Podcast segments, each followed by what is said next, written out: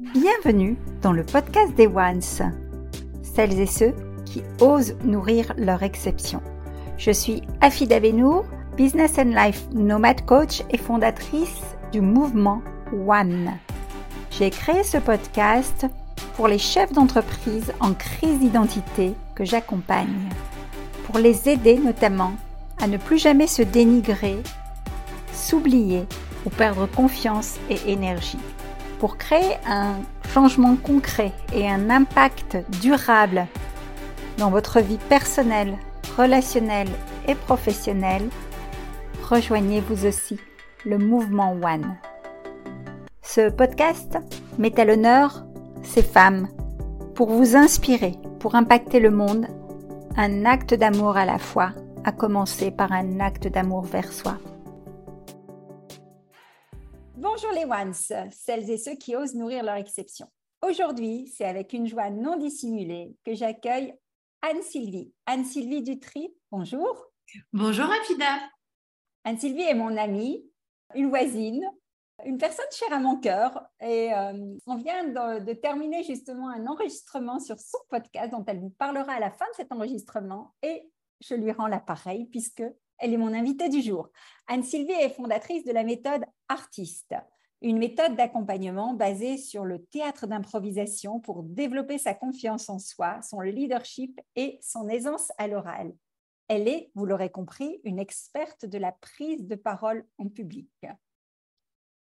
Anne-Sylvie, avant de démarrer l'interview de Once, tu sais que c'est une interview, un podcast qui est destiné à inspirer les chefs d'entreprise que j'accompagne, qui sont des femmes leaders de cœur, qui souvent se retrouvent un peu dépassées, épuisées parfois, et parce qu'elles se sont oubliées en chemin. Et je les aide à repasser number one.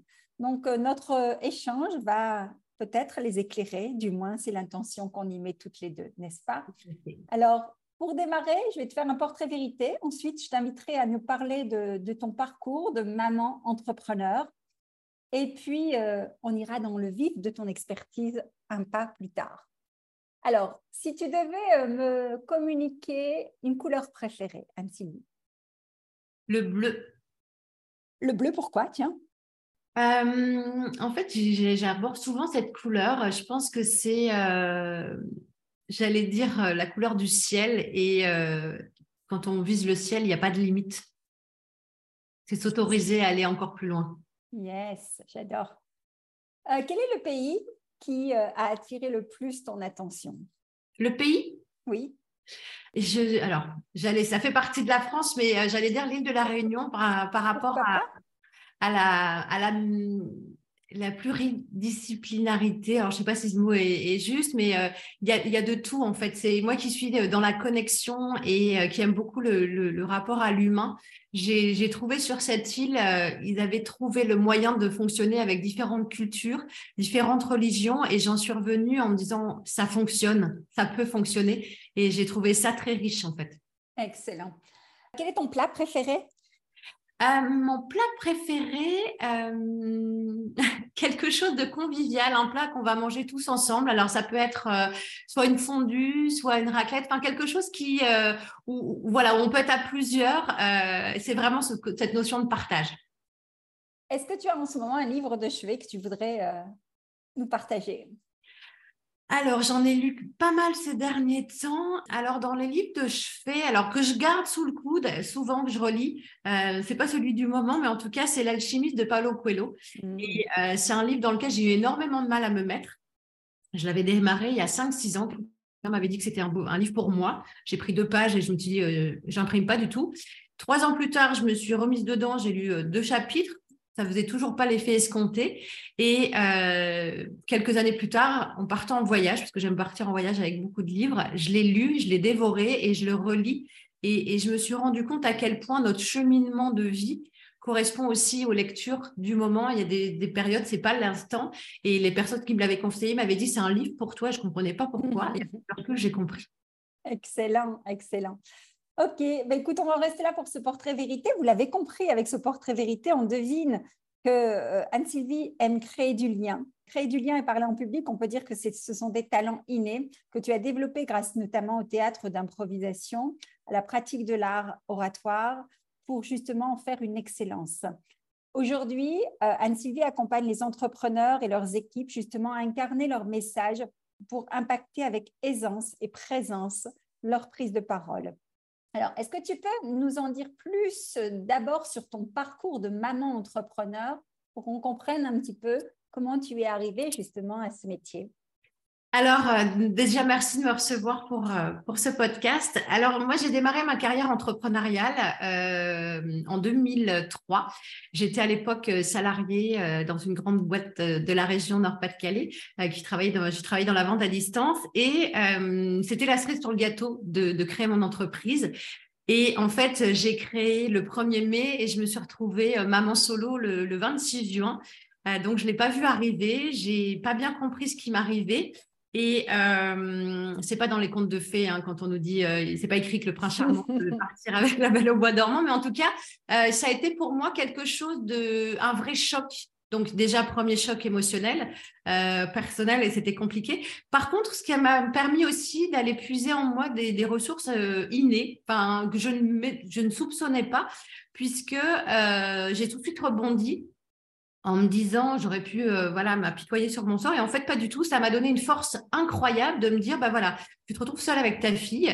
T'as pas le choix. J'avais pas le choix que d'aller de l'avant et d'avancer. Et euh, donc j'ai créé cette entreprise qui était une entreprise de communication. Et c'est à cette époque euh, qu'on s'est rencontrés aussi à FIDA. Et, en fait ce qui s'est passé c'est que j'ai j'ai vraiment eu cette envie de me dire je suis la clé de ma réussite et euh, je pense qu'aussi, j'étais peut-être galvanisée par le fait que voilà, j'étais toute seule à gérer ma fille puisque le papa était complètement absent.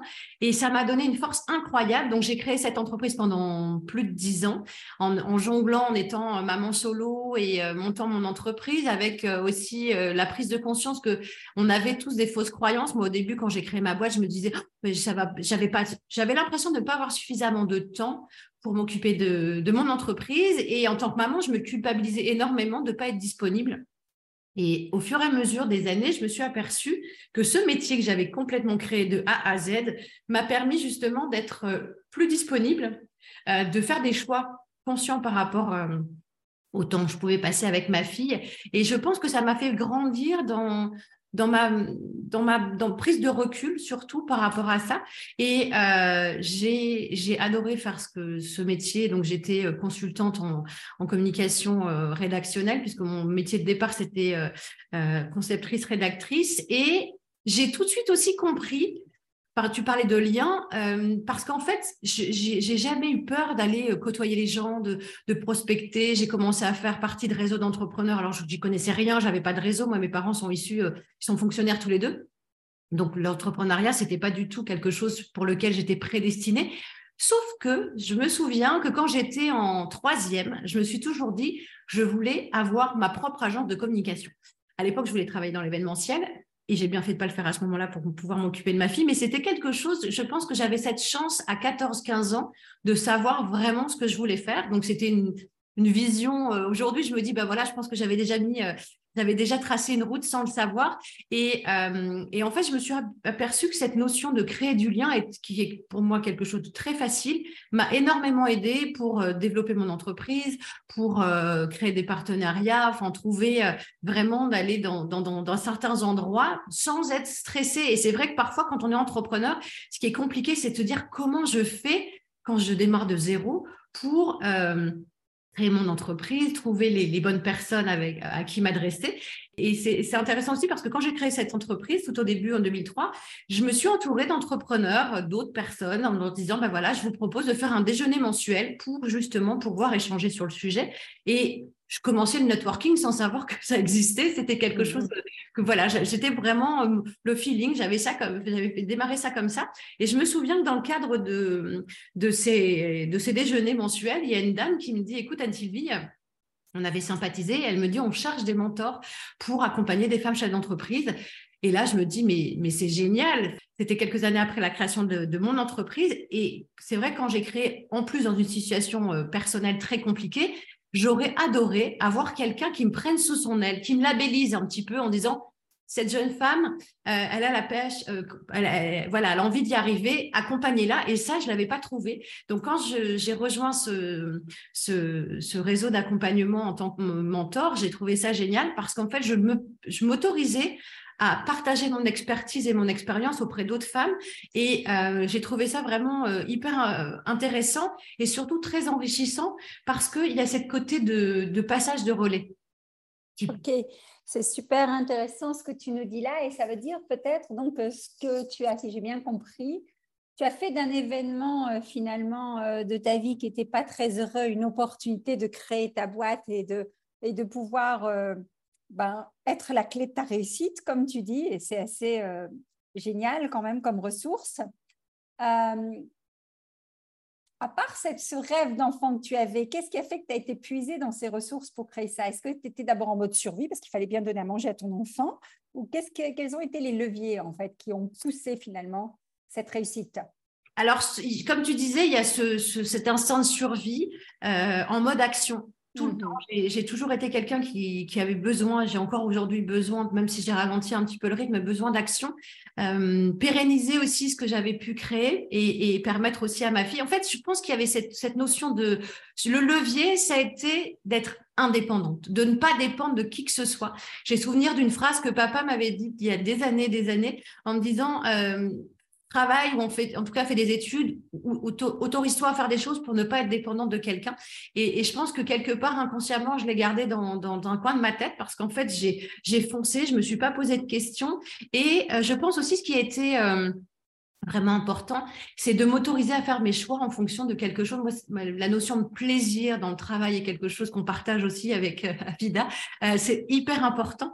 Et, et plus je le faisais, plus je rayonnais, plus j'avais cette, sensation, même si j'avais vécu une séparation, c'est que je, devenais plus lumineuse parce qu'en fait, j'allais vers des choses, des centres d'intérêt qui me plaisaient. Et euh, je pense que ça a été vraiment déterminant dans... Bah là, j'ai appris sur le terrain, comme beaucoup, quand on est une entreprise, et c'est pour moi quelque chose d'essentiel. Et donc, euh, quelque part, euh, quel a été le moment où tu as fait la transition avec le, théâtre d'improvisation et que tu es passé de la com justement au mentoring de dirigeants? Comment s'est opérée cette transition Je suis curieuse? Alors justement, euh, j'ai créé mon entreprise en 2003, j'ai, euh, je l'ai gardée pendant 10 ans, j'ai fait un dépôt de bilan dont il a fallu me relever encore une fois et euh, je suis passée par la case événementielle puisque j'ai, après mon dépôt de bilan, j'ai repris un poste en tant que directrice communication marketing dans une boîte événementielle de la région et au bout de deux ans, je m'ennuyais. Ce poste, je l'aurais rêvé à 30 Mais des années après, ça m'a permis de ressortir un petit peu la tête de l'eau après mon dépôt de bilan. Et je suis allée euh, faire un séminaire euh, de développement personnel euh, sur travail de leadership, justement. Et je me suis reconnectée au cœur, justement, avec ma petite fille intérieure, ma petite Anne-Sylvie. Et à un moment donné, j'ai eu une prise de conscience, j'en ai la chair de poule rien que d'en parler, où je me suis dit, mais j'ai toujours rêvé de faire de la scène. Ça a toujours été petite. Je faisais le clown, je faisais le show. J'adorais. Euh, maman était directrice maison de retraite. Je montais sur les tables pour faire le show. Enfin, j'avais déjà mon public et c'était quelque chose de fondamental pour moi. Et euh, j'ai osé aller voir mon bah, la sortie de ce séminaire, je me suis dit, j'arrivais avec des pieds de plomb au bureau et je suis allée voir mon patron en lui disant, écoute, euh, je vais faire, euh, je vais partir. Je me souviens de cette période, on l'avait partagé ensemble, effectivement. Pour créer un one woman show. Donc, euh, je vous dis pas dans la réaction des gens, c'est-à-dire que vous déposez le bilan, vous retrouvez un boulot, une stabilité et il faut être quand même assez fou pour se dire, je quitte un job stable pour repartir et créer un one woman show. Donc, j'ai commencé à faire des scènes ouvertes. À l'issue de ça, je me suis formée en tant que conférencière. Et c'est vrai qu'à partir du moment où je suis sur la scène, comme disent les Québécois, je suis sur mon X. J'ai découvert ma zone de génie et, euh, j'adore. Enfin, euh, je fais aussi en parallèle maîtresse de cérémonie pour des événements. Et mettre les gens en lumière, c'est quelque chose qui est... Euh, je me suis rendu compte, je me suis dit, en fait, cette capacité à prendre la parole facilement sert tant faisant quelque chose pour aider les autres. Et aujourd'hui, j'aide les femmes entrepreneurs ou aussi euh, j'ai des, clients hommes euh, justement à incarner leur message et à, valoriser leur expertise grâce à la prise de parole en public. Super, super parcours. Voyez, on voit bien le cheminement. Et donc, toi qui es devenue experte vraiment et on, te consulte spécifiquement pour ça, moi-même j'ai eu l'occasion de te solliciter pour préparer des interventions orales.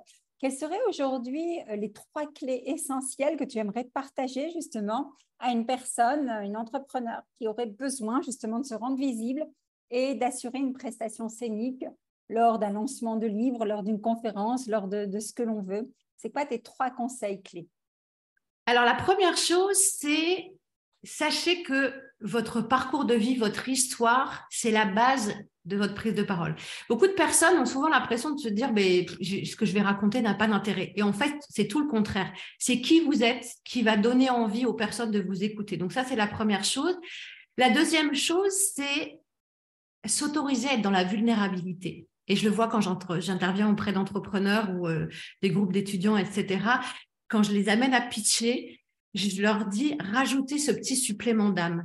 Et à partir du moment où on est dans cette vulnérabilité, c'est ce pourquoi avec le cœur qui fait que on vient toucher les gens.